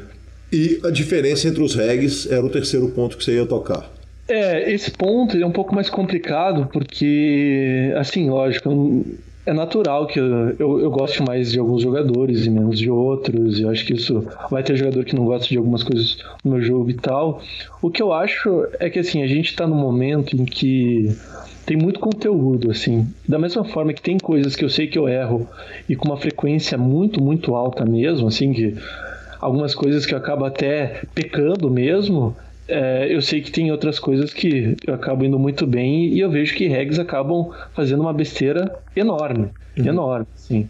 Então, é um pouco difícil falar isso. Eu, por exemplo, eu sei que eu fico devendo muito no, no quesito ICM, assim, mas eu sei que, por exemplo, já no quesito ali 40, 60, 80 blinds é pós-flop, eu sei que eu vou muito bem e é um diferencial, eu acho, isso. Da mesma forma que o ICM acaba me prejudicando bastante, vai fazer eu perder dinheiro, e tá na minha lista de estudo, mas eu ainda não, não finalizei com o pós-flop, que é outra coisa que eu faço uma, uma sequência de estudo, assim, eu não fico pulando de uma coisa para outra. Até lá eu acabo, acabo, eu vou acabar perdendo dinheiro nisso, e lógico, até vejo uma aula com o instrutor ou outro do time que acaba sabendo um pouco mais, mas isso aí é uma coisa um pouco mais complicada mesmo. Bacana demais. Luan, é, agora você está em Curitiba, quer dizer, você é um, é. um jogador que está na, na, capital nacional do pôquer, é, num trabalho fantástico que foi feito de base aí em Curitiba, que eu não canso de falar aqui no, no PokerCast. E uhum. que, poxa, lá para 2013 ainda, quer dizer, primeiro BSOP que eu fui jogar em Curitiba, se não me engano, foi em 2009, mas ainda em 2013 Curitiba era um ponto de parada importante para o poker brasileiro, como continua sendo até hoje. É, uhum. é, terra de, de, de, de, grandes clubes, grandes jogadores, ídolos de todos nós que são de Curitiba e era, era a segunda cidade mais importante e não podia ser a primeira porque a primeira é São Paulo e, e é, não tem nem como, tem né? tamanho, né? Não, é, não tem nem como. E você opta pelo online Totalmente, quer dizer, quando a gente olha no seu random mob, a gente fala, cara, o Luan não joga ao vivo mesmo, né? Quer dizer, é, tem um jogo. resultado de milho em dezembro, outro em julho e acabou, né, cara? Não tem. É, eu joguei até hoje três BSOP, eu acho, que eu não joguei mais uhum. que isso, não. Não, minto, cinco BSOPs até hoje. E... Cara, é, é em questão de, assim, igual eu falei, eu sempre fui muito de guardar dinheiro e de pensar em lucratividade, o que é EV, o que não é. E eu sei que live, por exemplo, não é nem quesito de não ser EV, mas em comparação ao online, ele não é EV, ele não é EV mesmo. Ele é, ele é EV se comparado só a ele, mas se você for comparar que você vai ficar lá sete dias jogando um torneio igual o BSOP, que vai ter, lógico, o main event vai ser muito lucrativo, mas um monte de outros torneios que vai ser menos lucrativo e que no online em cinco dias você poderia ter fazer, sei lá, 300, 200 jogos, ah, cara, não, acaba que nem se compara, assim, sabe? Então, eu acabo optando pelo online mesmo, pra ficar em casa e, e tal, mas eu gosto de live também, eu acho que até pretendo jogar um pouquinho mais no futuro, mas não é que é ele gosto assim também, não. Você sente falta desse convívio social no poker, é, de alguma forma? Do, do, do, convívio social com as pessoas ao vivo, quer dizer, fisicamente? Sim, sim. Cara, assim, ó, meus melhores amigos não são de Curitiba, assim, eu, eu tenho bons amigos em Curitiba, dois ali, mas assim, é, a falta do conjunto eu sinto. A falta de um amigo ou dois, não, porque é, igual eu falei, eu sou fechado, assim, eu não sou muito de ficar saindo, eu sou bem caseiro e tal, mas eu sinto falta, tipo, do pessoal que eu gosto muito do time, que a gente. É, a hora que tem o, o encontro da card, que agora vai ter em, um, em outubro, a galera se, se reúne, reúne, isso aí é fantástico, assim. Ou no Millions, lá no, em, deze, em dezembro, novembro também, nossa, isso aí é fantástico demais, é bom demais, cara.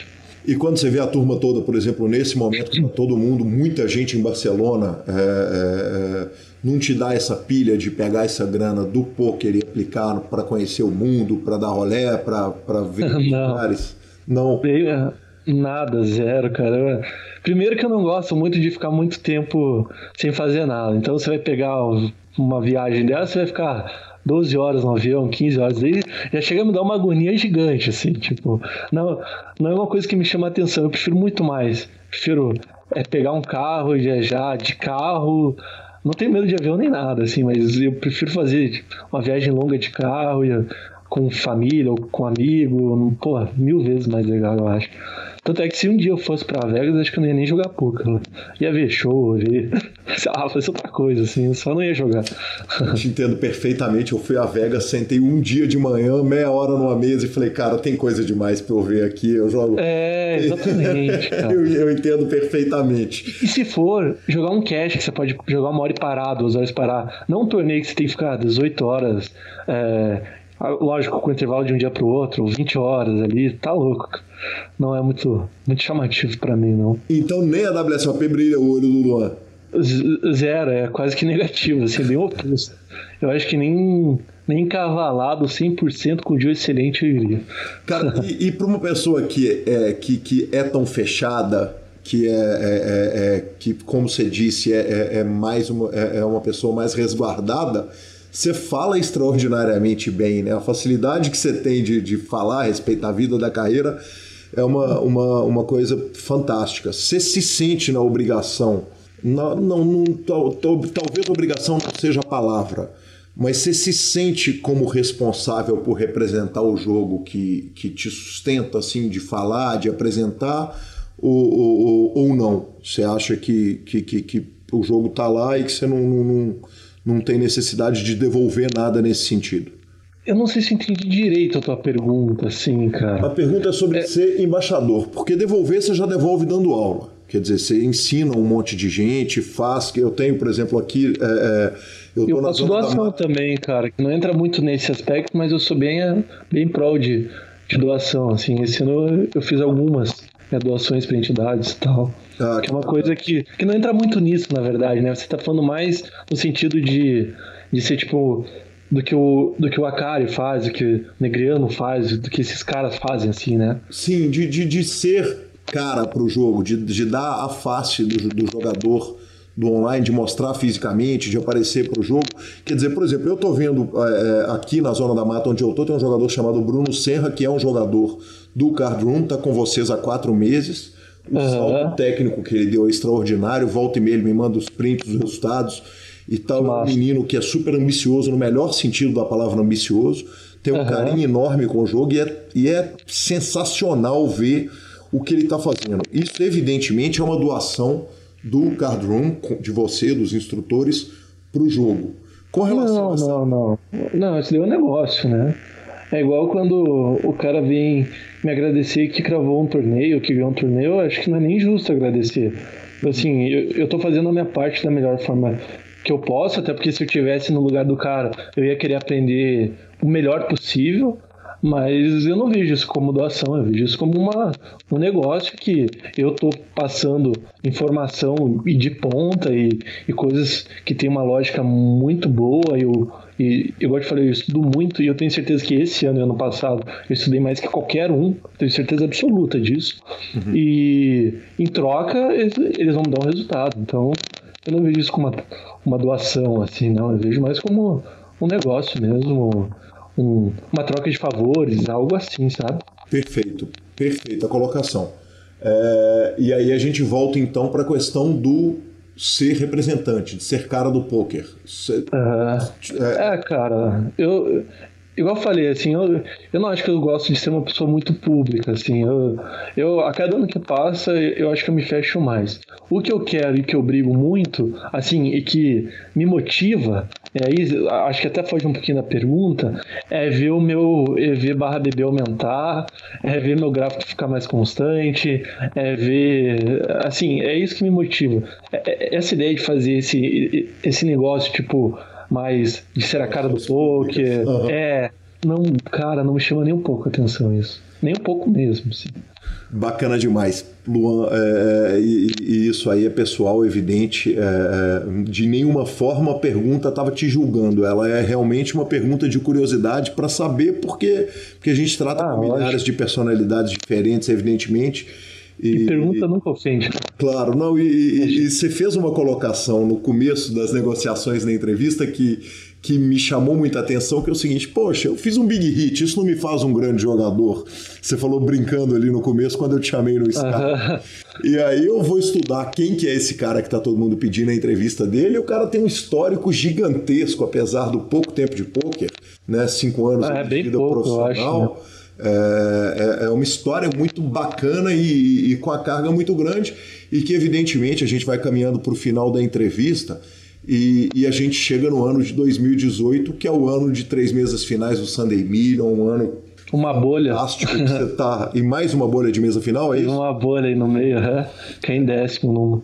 É, é, conta pra gente a respeito do que, que é viver esse ano, que, que, que quer dizer, o jogador passa a vida é, se preparando para que na hora que, esse, que, que avalanche de resultado, que o baralho rie um pouquinho, ele poder chegar. Como é que é a vida do, do Luan esse ano, nesse ano de 2018, cara? Pô, assim, eu, eu acho que a resposta não vai ser a esperada. É, até porque geralmente a, a, galera espera um cara mais Dan Bizelli, nem sei falar sobre o nome dele, mas um cara assim mais, ah, forrei, vou ostentar, vou gastar e tal. Mas não, assim, o que me deixa. Eu vendo o feedback que eu tive aqui de todos os anos, que me deixa mais feliz, é, além de Big Hit, tudo, foi uma constância no gráfico, que consegui jogando até 22, até 33, até 44, que são gráficos que eu divulgo às vezes ali na, na minha página e tal. E isso me dá muito mais orgulho de pegar três anos da final de um Sunday assim. Nem se compara esse orgulho, assim. É, igual eu falei, o que, o, o, o que me motiva é eu ver que meu EV tá subindo, esses negócios. A parte financeira, assim, que lógico, pô, é uma baita grana, é, é, é um negócio bacana demais, assim, fora do comum ela não é um motivador tão grande, porque as coisas que geralmente as pessoas gostam de fazer, que seria tipo viajar, que precisa de muito dinheiro, eu não sou muito fã. Sou mais caseiro, mais de ficar em casa, eu gosto um pouco de carro, mas assim, tipo, não vou abusar também. Então a, a, acaba que eu vejo de uma forma um pouco diferente. Eu vejo como um caminho que eu estou trilhando e que eu estou evoluindo e que, e que é o que me motiva. O financeiro acaba sendo uma uma coisa, lógico, legal, que orgulha e que é, é uma das coisas que até emociona de pensar, tipo, a família sentindo um orgulho vendo os big hits e tal, porque a família não entende o gráfico constante, não entende EV, não entende nada. Isso é, isso é o melhor de tudo, assim, acho. É ver, tipo, a mãe e o pai falando, não, sabe quem que é meu filho? Aquele cara que ganhou. Tipo, isso é muito bom, assim. Mas, monetariamente falando, eu acabo não sendo muito tipo, muito. Assim, eu não dou tanta bola igual as pessoas acabam dando, sabe? Eu, o que eu gosto, eu gosto de grindar, eu gosto de estudar, eu gosto de jogar futebol, eu gosto de ir no cinema, que são coisas que acabam tendo um custo menor, assim, eu não gasto com roupa, eu gosto de sair para jantar, então são coisas que acabam não mudando. Em geral, eu estudo muito investimento, deixo lá para 2024, 2026, 2030. É, eu vou ser pai, então se acontecer alguma coisa comigo, fica pro meu filho, e se acontecer comigo, aí fica lá pra mulher. Então eu, eu pego mais esse negócio. Assim, orgulho vindo pelo gráfico que eu acho que é constante, que é bonito, pela família que inicialmente acabou é, sendo super contra, falando que era coisa de viciado, que depois eu fui contar que eu larguei a faculdade, foi um choque e todo mundo foi contra. Ver hoje a família, tipo, ah, que legal, não sei o que, meu filho joga, e aí, filho, como é que foi hoje, domingo? E o time foi bem, não sei o que. Tipo, cara, isso é mais tesão de tudo para mim, assim, disparado, disparado. Que sensacional. Luan, eu vou fazer uma correção aqui. Eu falei do Bruno Serra, Minas Gerais tem dois Bruno Serra. O outro aparentemente também jogou para você e o Bruno daqui da Zona da Mata é o Bruno Condé. É, então peço desculpa aí pro Bruno pelo meu, pelo meu erro. A gente para um segundinho para ouvir a palavra do nosso patrocinador. Olá, eu sou Gabriela Belisário, primeira campeã do BSLP, e estou aqui para convidar você para conhecer a nova ferramenta de informações e estatísticas para os jogadores de poker, o Ultimate Poker Tools. Você ainda usa Excel para ver seu desempenho? Pare com isso.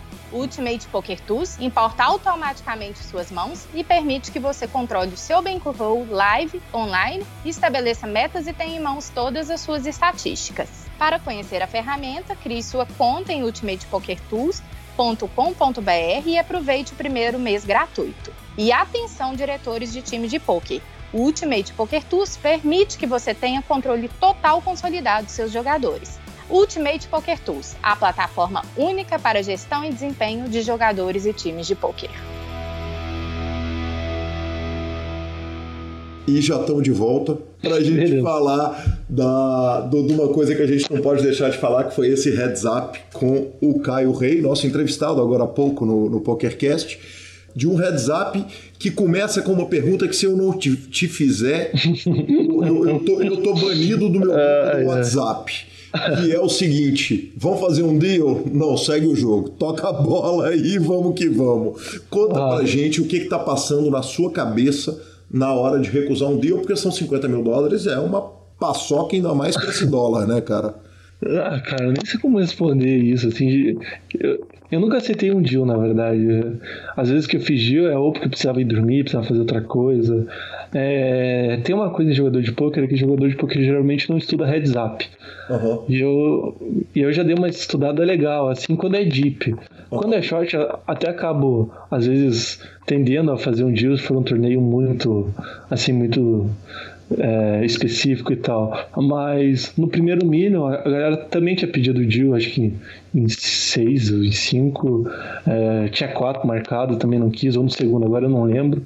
E, assim, teve vários FTs já que eu recusei deal e, e é uma opção, eu acho que eu penso mais no longo prazo, assim, tipo, eu estudei bem mais, assim, tipo, não, não é questão de ser melhor, nem nada disso, mas assim, o Tree-Hand e o Heads Up eu tenho um carinho especial. Além de eu gostar de jogar, eu acho que eu jogo muito bem.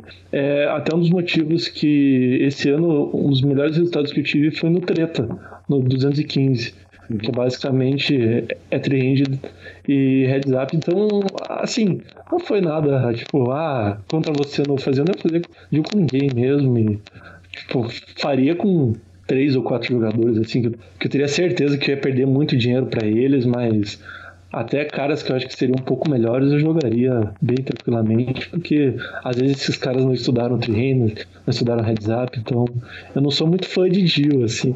A galera às vezes vê isso com arrogância e eu sei disso.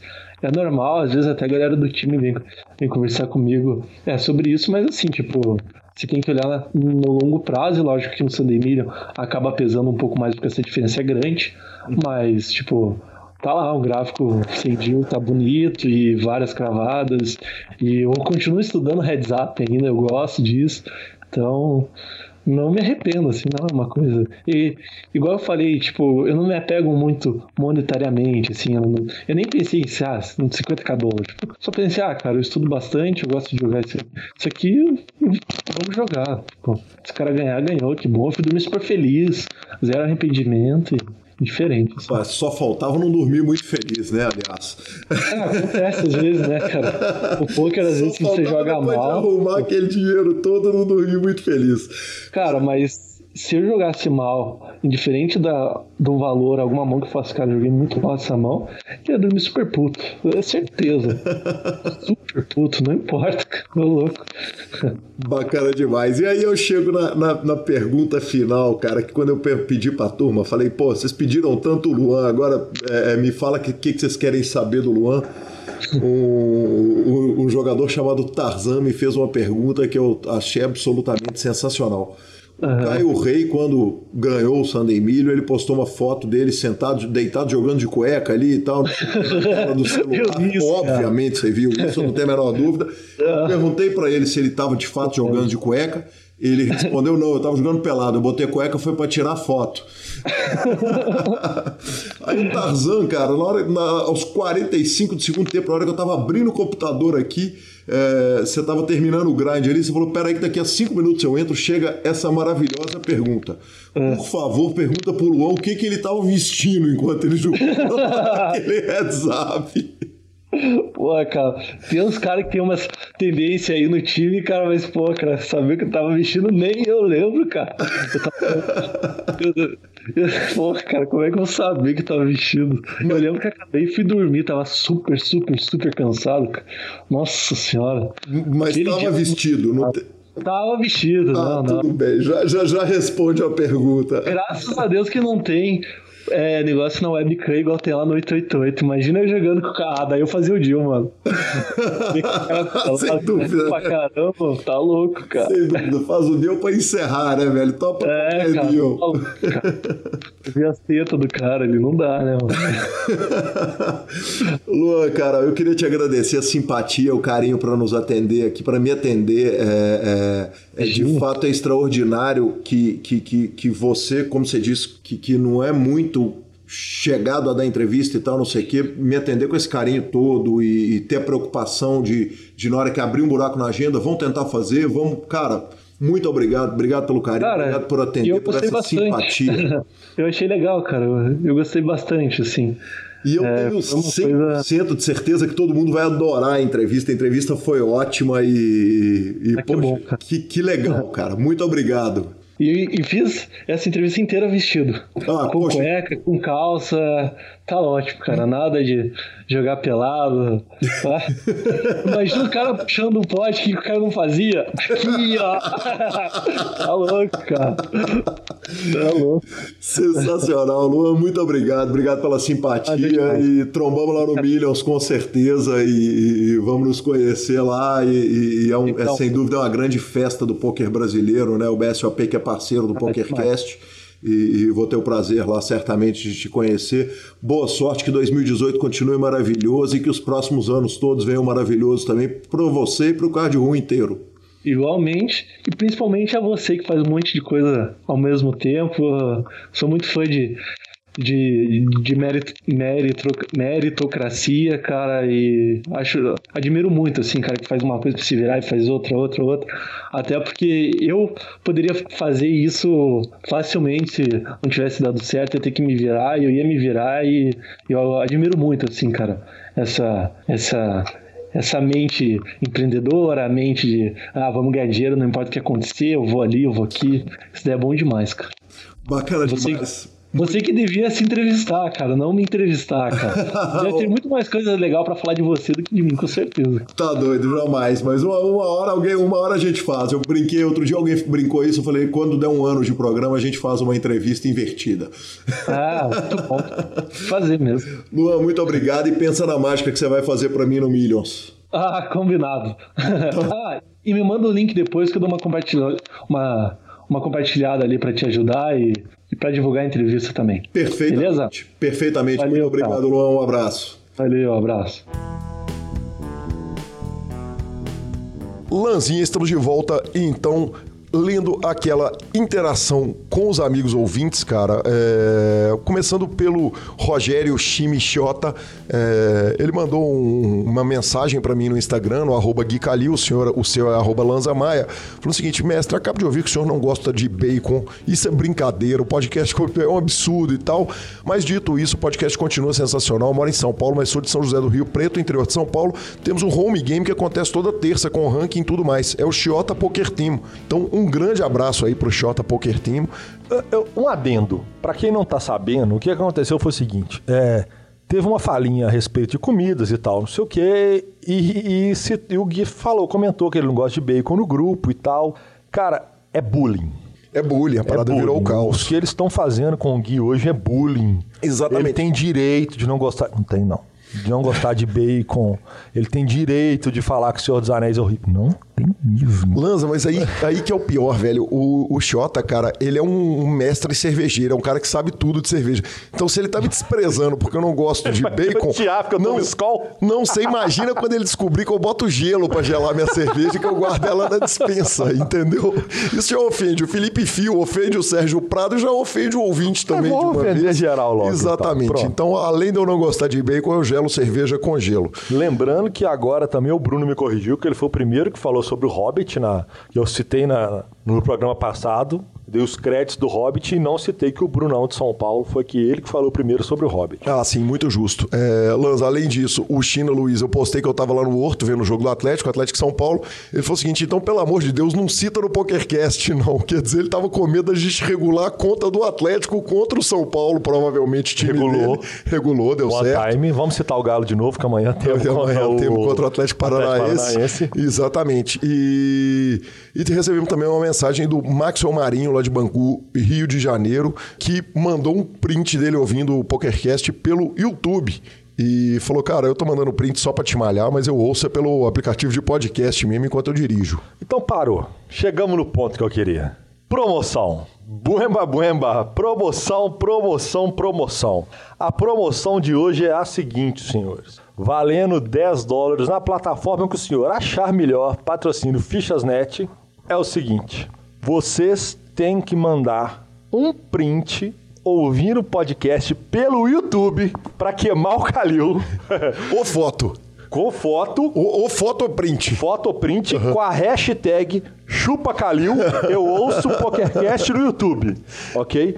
Então se mandar tanto no e-mail, quanto no WhatsApp, quanto no grupo Vale também, Vale. Hashtag- Você vai juntar esse trem no grupo depois, que aquele com grupo tem reg- 8 milhões de mensagens. por isso que precisa de usar a hashtag. Ah, sim. Aí eu sim. vou procurar pela hashtag ChupaCalil, eu ouço PokerCast no YouTube. Ok, beleza. Ok? Combinadíssimo. E aí, quem mandar, eu vou sortear entre os ouvintes que colocaram a hashtag 10 doleta no, no site que eles quiserem. Muito justo, Marcelo Lanza. O Arnaldo Arneck mandou me avisando o seguinte: no, no- na- no programa passado nós botamos um áudio de uma carroça de som passando na rua. Ele falou o seguinte: a música que estava tocando na carroça de som era do Bruninho Jogo do Amor. Jogo do amor. Que cultura, hein, Que velho? poesia, hein? Que cultura, velho. Tá Como louco. nossos ouvidos são cultos, cara. Tá louco. E o momento de saber. Aquele momento, né? É, e aí tivemos exatamente, Lanza, aquele momento de sabedoria com Gustavo Eronville, né, velho? Aquele momento que a gente esperava, aquele momento de todos os domingos, segundas ou terças, no caso, que está passando hoje. Aquele momento, que, aquele momento de reflexão. Exatamente. É quando a, a expressão do poker é usada para coisas da vida e Eronville faz isso melhor do que ninguém. Ouça vocês aí os dois áudios de Gustavo Eronville contando sobre multas de trânsito. Ô, boa noite aí todo mundo. Fazendo uma consulta rápida aqui. Alguém já tomou multa Runner Runner? Ou eu consegui tomar duas multas no intervalo de três minutos, velho. Runner Runner, velho. Tem base? Não tem base. Puta que pariu, viu? Que homem. Que homem, Que Lanza. homem. Parabéns. Que, que monstro, hein, velho? Parabéns. Multas Runner Runner. Parabéns. Cara, que coisa maravilhosa. Sensacional. Vamos para a É, finalização. com isso a gente vai para finalização superpoker.com.br, onde você tem tudo sobre poker no Brasil. Na aba de clubes do Super Poker você tem a guia de clubes com agenda diária de torneios e onde jogar. Na aba de vídeos e no YouTube você tem as transmissões ao vivo dos maiores torneios do mundo. Revistaflop.com.br, a sua revista de poker e mibilisca.com. Chegamos aí então à nossa dica cultural, Marcelo Lanza. Essa semana eu assisti um documentário que todo mundo do rock me mandava assistir o tempo inteiro, que é um documentário do Envil. Eu vou dar um spoilerzinho sobre o momento de abertura desse documentário, que é o seguinte: o documentário começa para eles tocando um show no Japão, que as bandas que estão nesse show são o Bon Jovi, o Whitesnake, o Scorpions e o Envil. Todas as bandas venderam milhões de dólares, ficaram milionárias e rodaram o mundo. E o Envy voltou para o Canadá tocar para um bar, para tocar num bar para 50 pessoas, uma bandona uma bandona e é uma história muito triste, é um documentário triste e ao mesmo tempo é muito legal. A abordagem é muito legal. Ele tá no Netflix, paga nós Netflix. Paga, e... paga nós Netflix, viu? Ele tá no Netflix e, e, é absolutamente sensacional. Então fica aí a dica cultural da semana. Se você não assistiu, assista. É isso aí. A partir da semana que vem eu vou fazer um, vou fazer uma série agora. Vou fazer uma série sobre temas específicos. Então, a partir da semana que vem, eu vou falar uns tópicos sobre séries de vampiro e filmes de vampiro. Vou pegar os top 5 que eu já vi na vida. É, porque tem muita gente que gosta de, de, do mundo mágico no geral. Então, assim, a partir da semana que vem, Lanzinha vai meter o top 5 filmes e séries de vampiros especificamente. Depois nós vamos evoluindo para outros tipos de, de linhas adotadas, ok?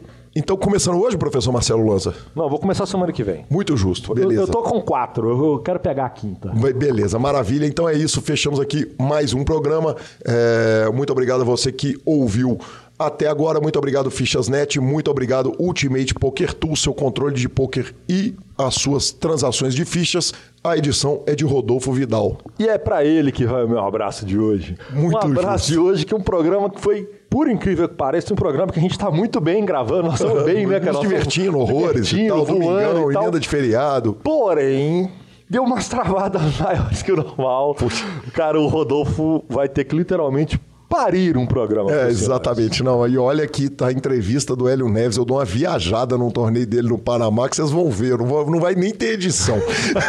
Valeu, muito obrigado e até semana que vem. Valeu, moçada. Até próximo segunda ou terça e até mais.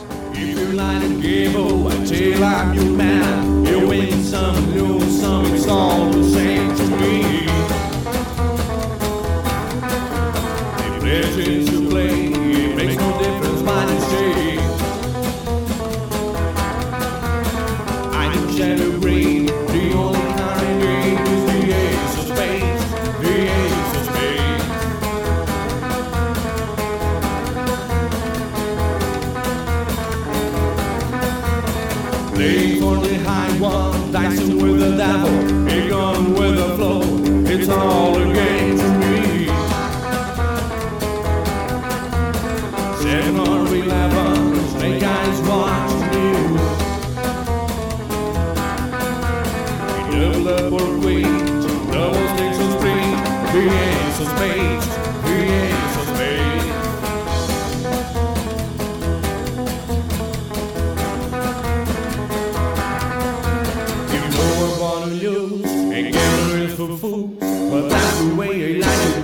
I don't want to live forever.